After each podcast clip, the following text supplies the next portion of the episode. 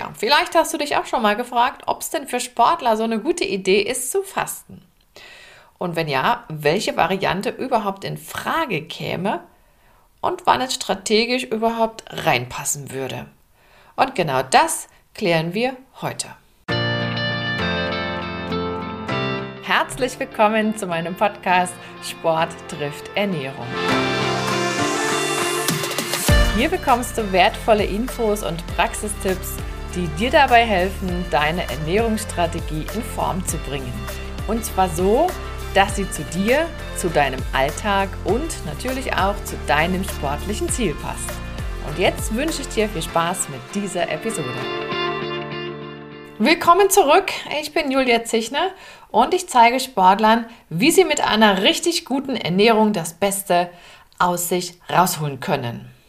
Ja, wir haben Fastenzeit und das nehme ich gleich mal zum Anlass für diese Episode oder für dieses Thema. Und hinzu kommt, dass mich tatsächlich erst vor ein paar Wochen jemand zu Fastenkuren befragt hat, nachdem er selber ja im Zuge eines Experimentes oder weil er selber so eine recht strenge Fastenkur durchgeführt hat, so ein paar Sachen wissen wollte. Und er hat auch echt ganz schön gelitten und im Training kam er auch nicht so richtig vom Fleck. Und insofern ist das Thema gar nicht so weit weg. Um das heute nicht ausufern zu lassen, werde ich mich mal auf folgende Fastenvarianten beschränken und sie so ein bisschen durch die Sportlerbrille betrachten. Das erste ist einfach Fasten im Sinne von weglassen. Das zweite ist Heilfasten. Und das dritte ist dieses berühmte Intervallfasten 16-8. Wir starten mal mit dem, was jetzt ja auch klassischerweise gerade aktuell ist, Fasten im Sinne von weglassen. Die Idee dahinter ist, für eine bestimmte Zeit eben auf etwas zu verzichten.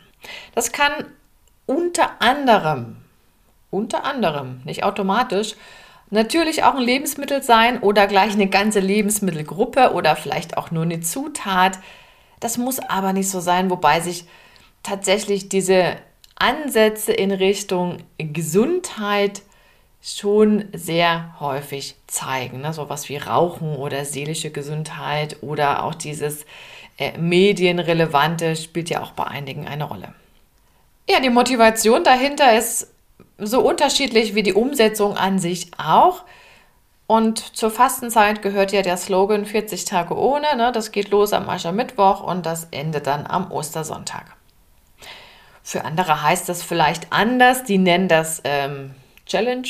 Ist ja auch so ein Modewort geworden. Und die wählen dann eben ein anderes Zeitfenster. Die machen das vielleicht im Mai oder im September oder im November. Spielt an und für sich erstmal keine Rolle, wenn man das so in diesem äh, Modus, ich lasse was weg definiert.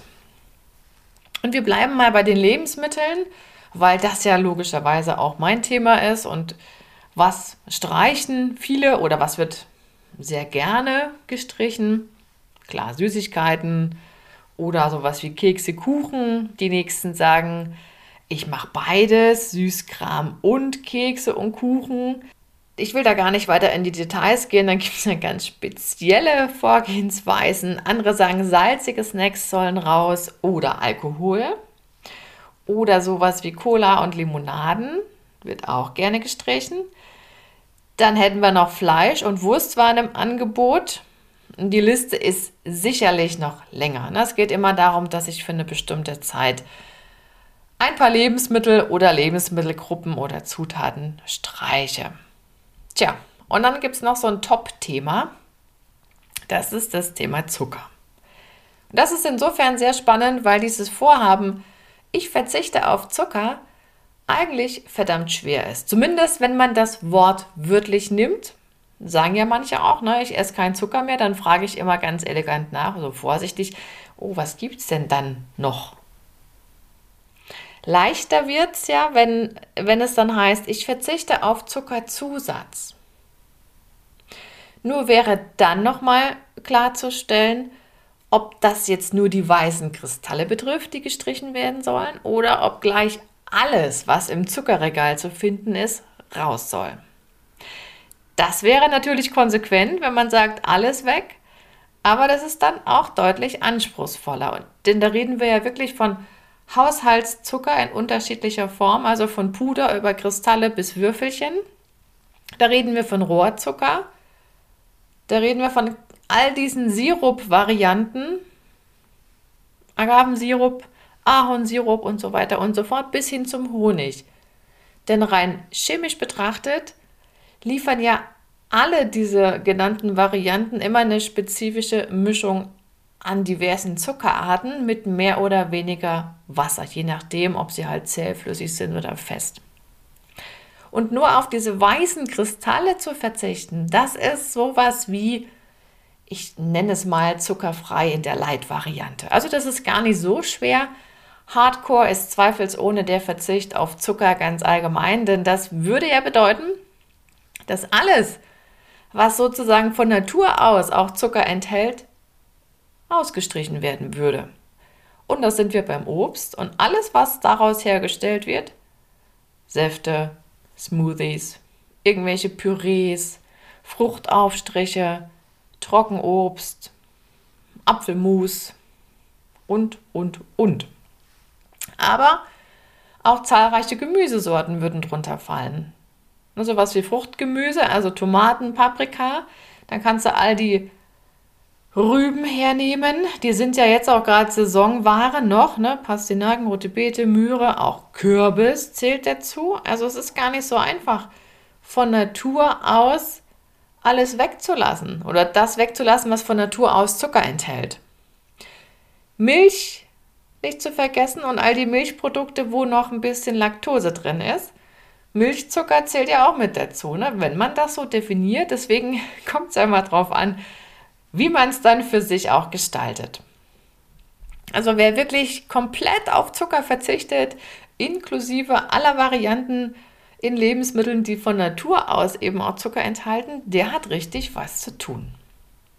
Und gerade das Thema Zucker lässt sich ja deshalb auch in gewisser Weise so ein bisschen schön rechnen, wenn man das auf dieses klassische weiße kristalline Zeug beschränkt.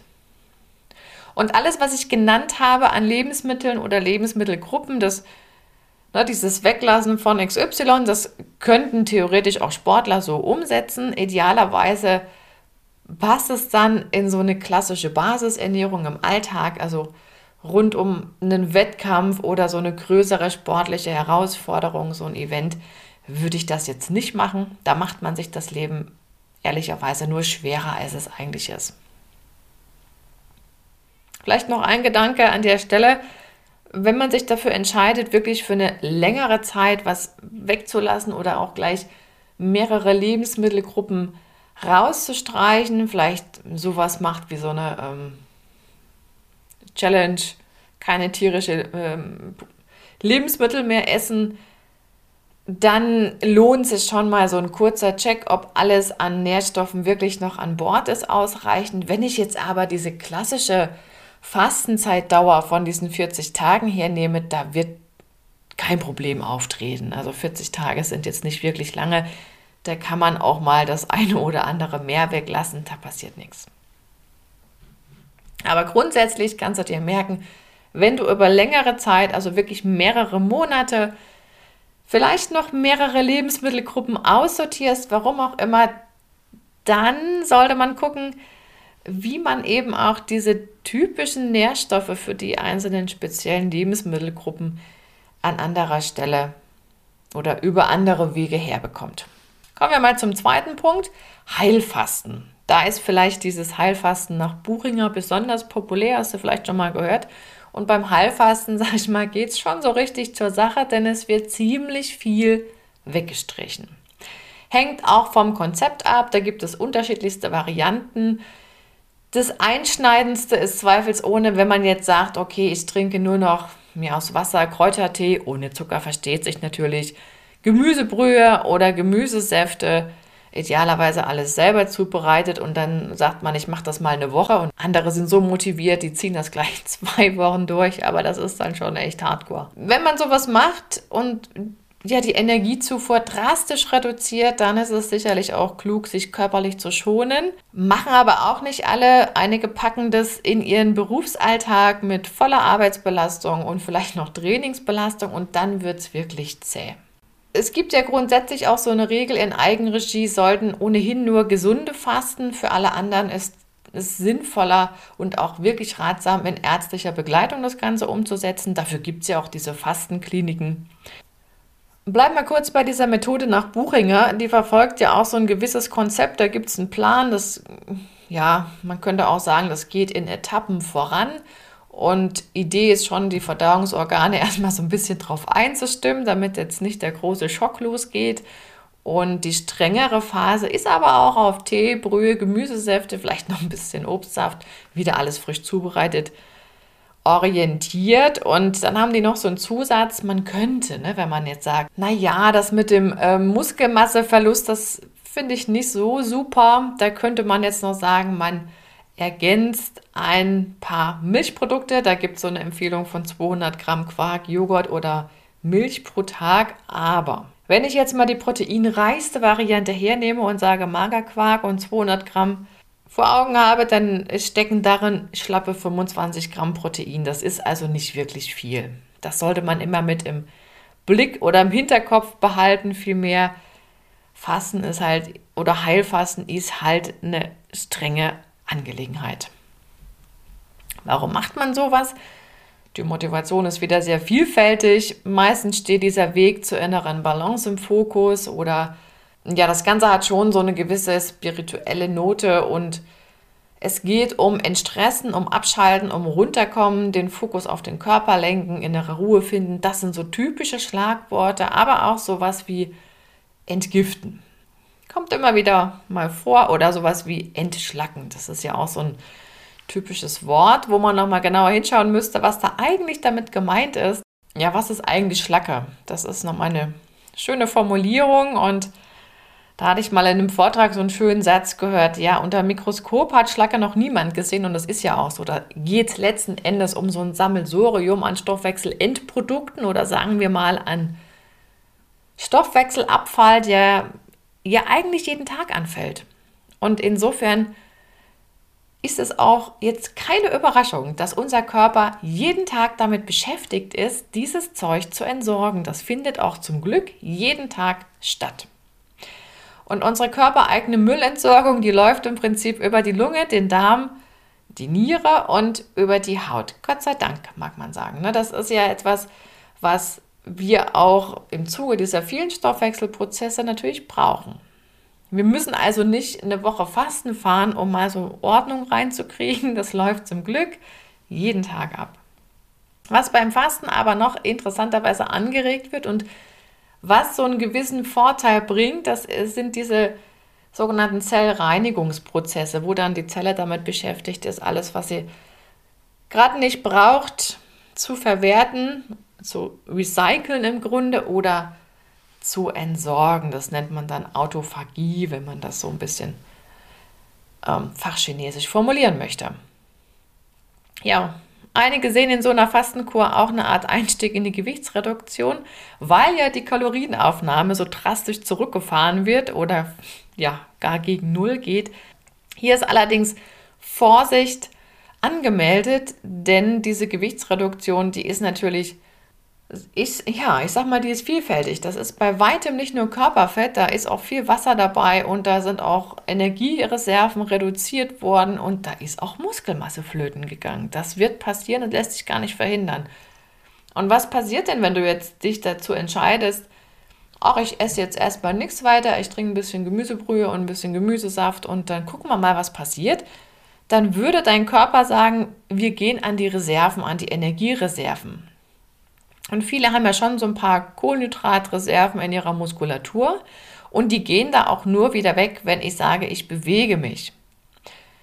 Und wenn man natürlich so ein bisschen hin und her läuft, dann hat man ja automatisch auch Bewegung. Also würden wir in den ersten Tagen von unserem Kohlenhydratspeicher in der Muskulatur noch ganz gut ein Stück weit leben können. Und dann sagt der Körper aber auch, ja, wenn nichts von außen kommt, dann muss ich halt sonst noch gucken, wo ich körpereigen zur Energie komme. Und dann werden Proteinreserven auch angezapft.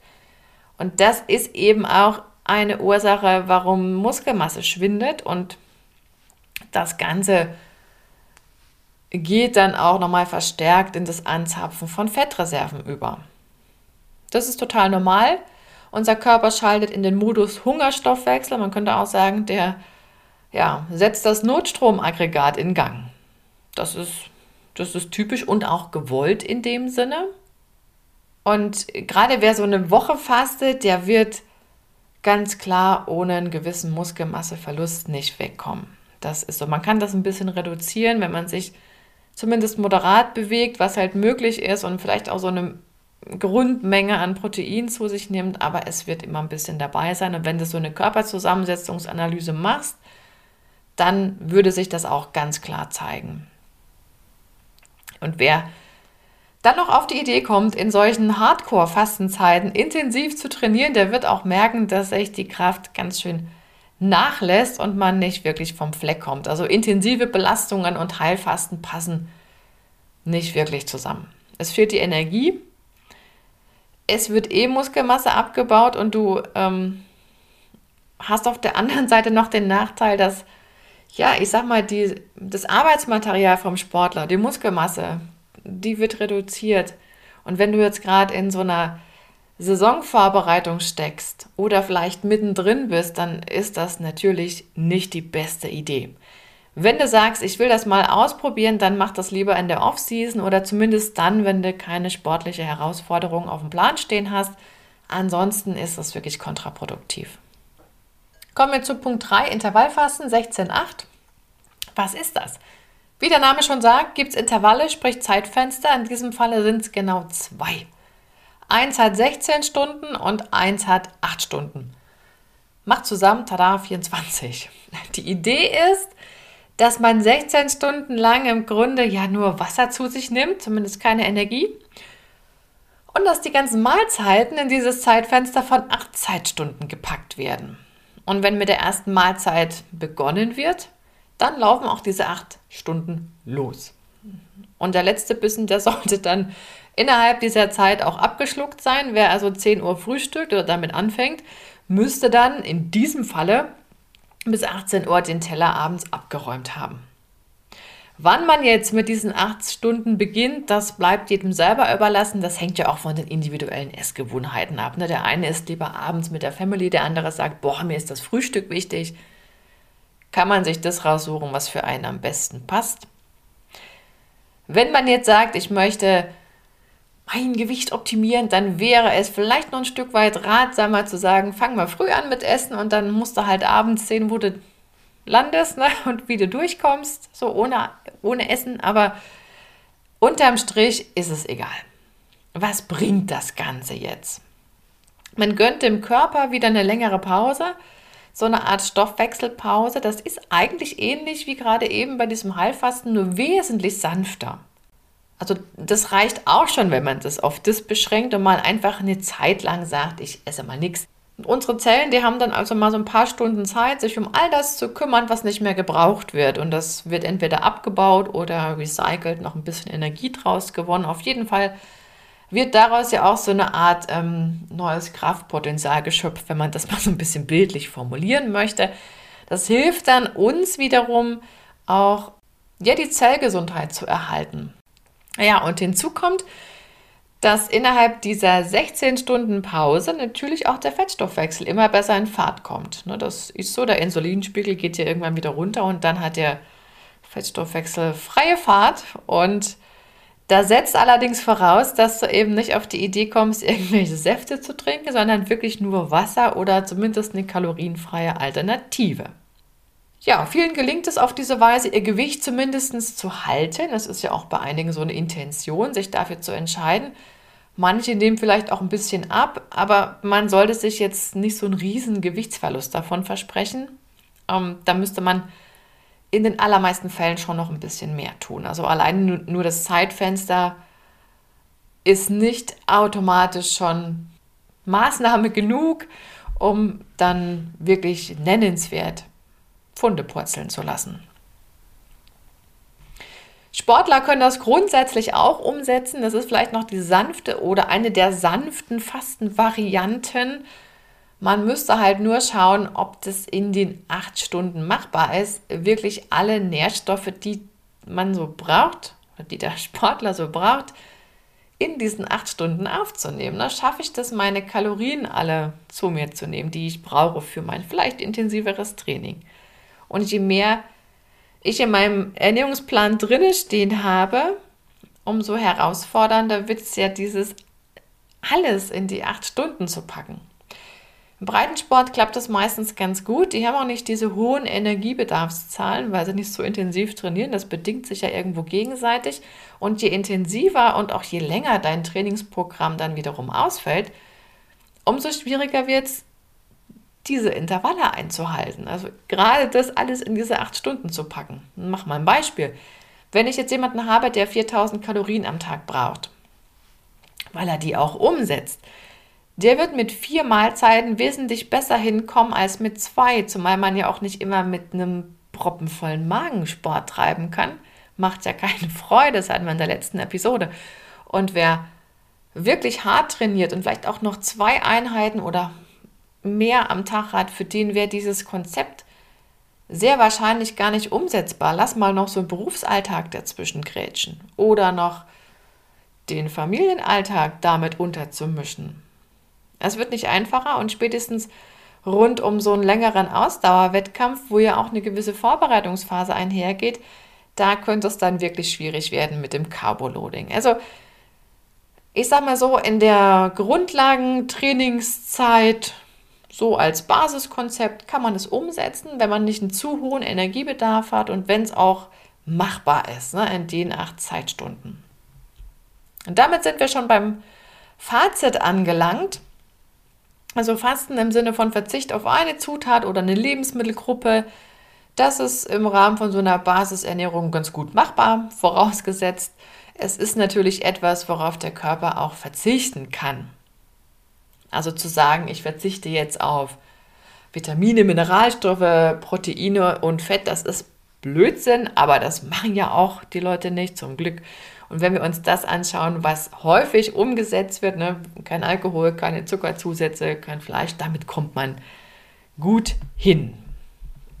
Vielleicht muss man das eine oder andere nochmal im Blick behalten, aber man kommt gut hin. Fasten im Sinne von Heilfasten bringt, in der, also bringt immer einen mehr oder weniger großen Muskelmasseverlust mit sich. Das muss man wissen. Das ist weder für die Basisernährung in Trainingszeiten noch rund um eine Wettkampfsituation natürlich eine gute Idee. Das passt eher in die Off-Season, wenn man es denn mal testen möchte. Und dieses Intervallfasten, also über mehrere Stunden auf Nahrungszufuhr zu verzichten, um dann in einem Zeitfenster von diesen berühmten acht Stunden alles zu sich zu nehmen, das kann man machen. Das, wenn das funktioniert, passt das. Man muss dann nur gucken, dass es klug ums Training oder geschickt ums Training herumgelegt wird, damit man das dann auch noch gut unter einen Hut bekommt. Rund um Wettkämpfe wird es aber auch schwierig werden. Und wenn du dir unsicher bist, ob dein Ernährungskonzept wirklich zu dir passt und zu dem, was du dir vorgenommen hast, und du alleine gerade nicht so richtig weiterkommst, die Frage zu klären, dann buch dir gerne einen Termin für ein Gespräch mit mir via Zoom. Ganz unverbindlich. Den Link dazu findest du in den Show Notes. Und das war Episode Nummer 16. Ja, so schnell geht's. Hab noch einen wunderschönen Tag und hör gerne wieder rein beim nächsten Mal. Bis dahin, deine Julia.